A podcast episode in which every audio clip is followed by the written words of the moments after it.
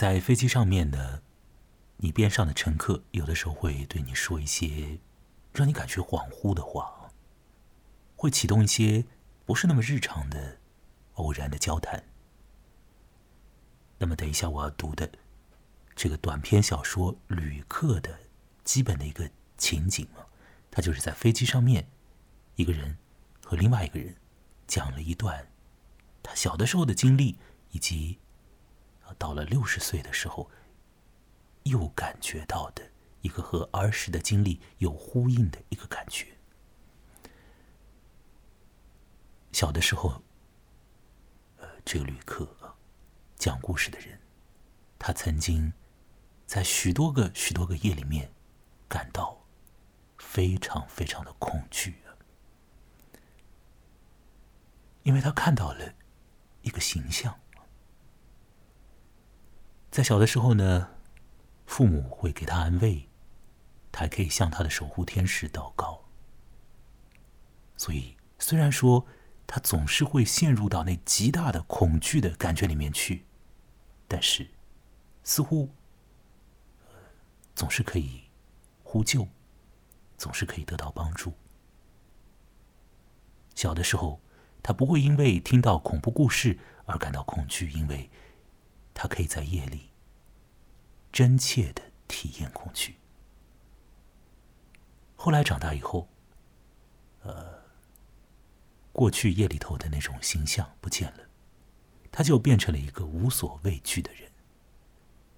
再到了六十岁的某一天，这个已经呃经过了一半多的人生的人呢，已经是一个无所畏惧了的男士。他感觉到了一个状态，这个状态和小的时候的那种很恐怖的，让他。完全无法承受，必须得去呼救的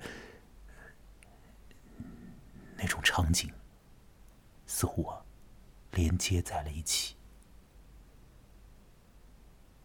所以，这个六十岁的人又感到非常的恐惧，而之后呢，很快的，他倒是觉得轻松了。这故事在书里面呢只有四页纸。那么，接下来我来读。这完整的故事，我会读大概七分五十秒的时间。在我读故事的时候，会用到美国的作曲家菲利普·格拉斯的音乐。好了，在音乐之中，请你来听波兰的女作家阿尔加·托卡尔丘克所写的故事《旅客》。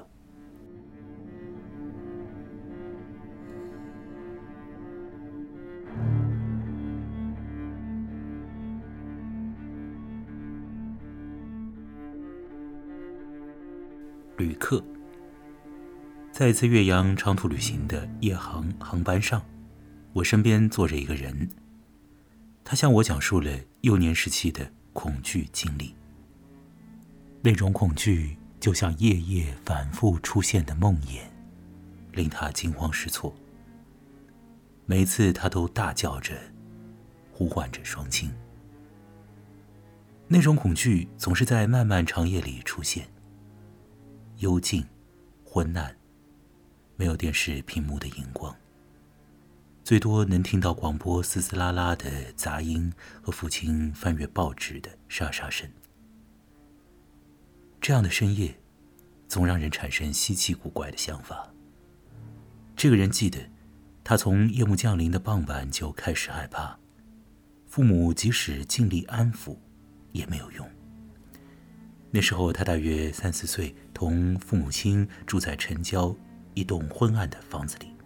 父亲是一名严格甚至有些苟刻的小学校长，母亲在药店工作，身上永远散发着挥之不去的药水味。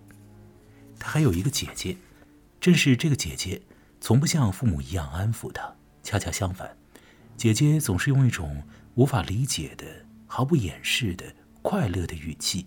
从中午就开始对他说：“夜晚就要来啦，就要来啦。”没有大人在场的时候，姐姐还会给他讲关于吸血鬼、墓穴里的尸体，以及其他各种恐怖东西的故事。奇怪的是，姐姐的故事从未让他觉得害怕。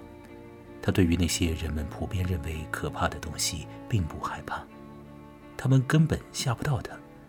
就好像他内心关于恐惧的位置已经被某种东西占据了，再没有什么别的东西能引发他的恐惧。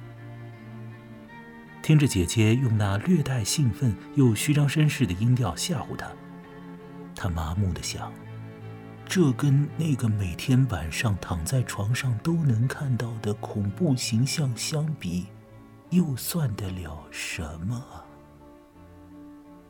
他应该在成年后感谢姐姐，正是那些故事给予了他对付普通恐怖事物的免疫力，也在某种意义上让他成为了一个无所畏惧的人。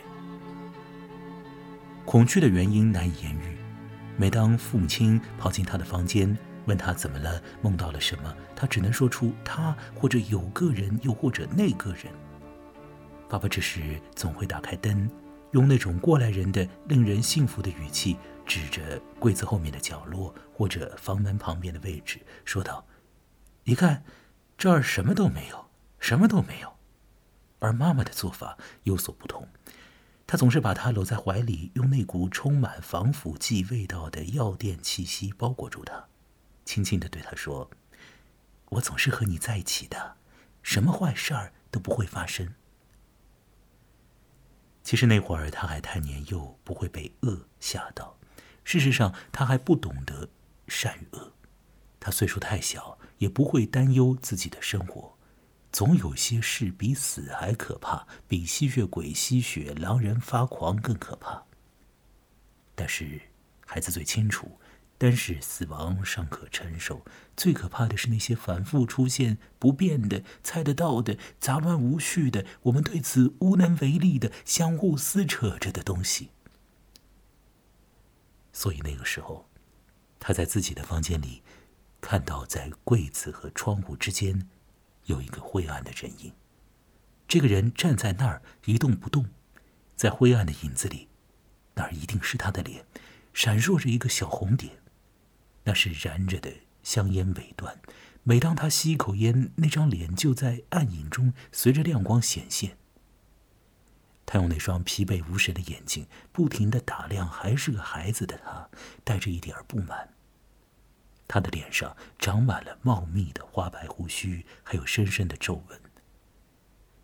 薄薄的嘴唇天生就是用来吞云吐雾的，他就是这么站在那里一动不动。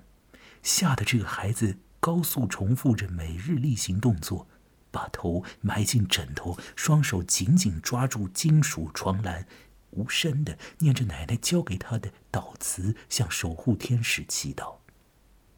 然而，这一切都不管用。然后，祈祷变成了叫喊，父母跑了进来。这种情况持续了相当长的一段时间，以至于孩子失去了对夜晚的信任。然而，随着月落日升，黑暗总被光明成功的驱散。孩子渐渐长大，忘记了这一切。白昼越来越强大，带来越来越多的意外惊喜。父母松了一口气，很快就忘记了儿子童年的恐惧。他们安静的死去。这个人。从少年成长为一个男人，逐渐认为儿时的一切都不值一提。他记忆中的黄昏和黑夜渐渐被清晨和正午取代。直到最近，他是这么对我说的：当他不知不觉的就过了六十岁，有一天疲惫的回到家里，突然发现了真相。入睡前，他想要抽根烟，于是站在窗前，窗外的黑暗。使得窗户暂时变成了一面镜子，火柴的光芒短暂的打破了这黑暗，然后香艳的光芒突然照亮了某个人的脸。昏暗之中，那个同样的形象不断闪现：苍白而高耸的额头，灰暗的眼珠，嘴唇上深刻的唇纹和花白的胡须。他立刻认出了他，从未改变过。童年的习惯立即奏效，他已经吸了一口气，准备大叫，可是他不知道还能叫谁。父母早已过世，他现在孤身一人，儿时对抗恐惧的仪式已经没有用了。很久以前，他就不相信守护天使了。那一刻，他终于明白，他一直害怕的人是谁。那一刻，他感到了真正的轻松。父母自有他们的道理，外部世界其实是安全的。你所看到的人，并不会。因你看到而存在，它存在着，是因为他在看着你。在这个奇怪的故事的结尾，旅人这样告诉我，然后我们都随着飞机发动机的低声轰鸣，进入了梦乡。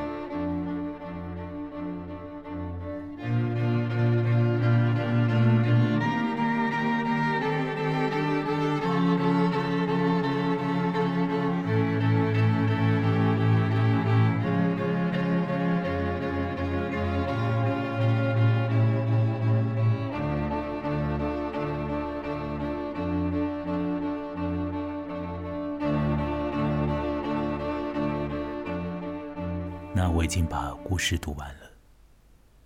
这故事会给人以恍惚感，它所发生的时空就是一个不是那么的呃接地气的时空。在飞机上，想到了过去，而在过去似乎呃有一个影像，这个影像又和六十岁以后的。自己所看见的自己，或者说所感觉到的自己，相叠合在了一起。这故事里面，你是否感觉到有好多你可以感同身受的东西？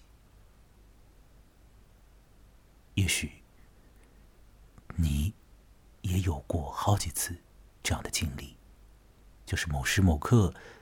你处在一个情境之中，这个情境似乎在过去的那时那刻里面就已经被你看见过，已经引起过你的一些思绪的波动，甚至激发了你的一些或好或坏的情绪。你似乎早早的就已经经历到了之后。你会经历到的那个东西。这故事里面有一些神秘感，但是这种神秘感，呃，很显然，呃，它又是我们好像在日常之中就可以就可以碰触到的那种，相当内化的、相当在心底里头的，呃，那种私人的小的一种神秘感。那整故事的最后啊，这个旅人给出了一个怪怪的说法。他是说，你所看到的人，并不会因你看到而存在，他存在着是因为他在看着你。这句话好怪哦。你是不是要再想想这句话？它出现在整个故事的末尾。会打开一个什么样的效应呢？好了，这次讲到这儿，录音时间是二零二一年四月十七日的深夜。那《旅客这故事》是奥尔加·托卡尔丘克的短篇小说集《怪诞故事集》当中的第一篇。接下来的几天，我再看看这本书。我是木来，在上海的崇明岛上面。你可以添加我的微信公号，名字也叫木来，羡慕之慕。来往之来，有关文艺的事情，你要和我聊聊，我会欢迎。那接下来，再在夜里头，同你说说我所看的内容。本次进行到这儿，再会。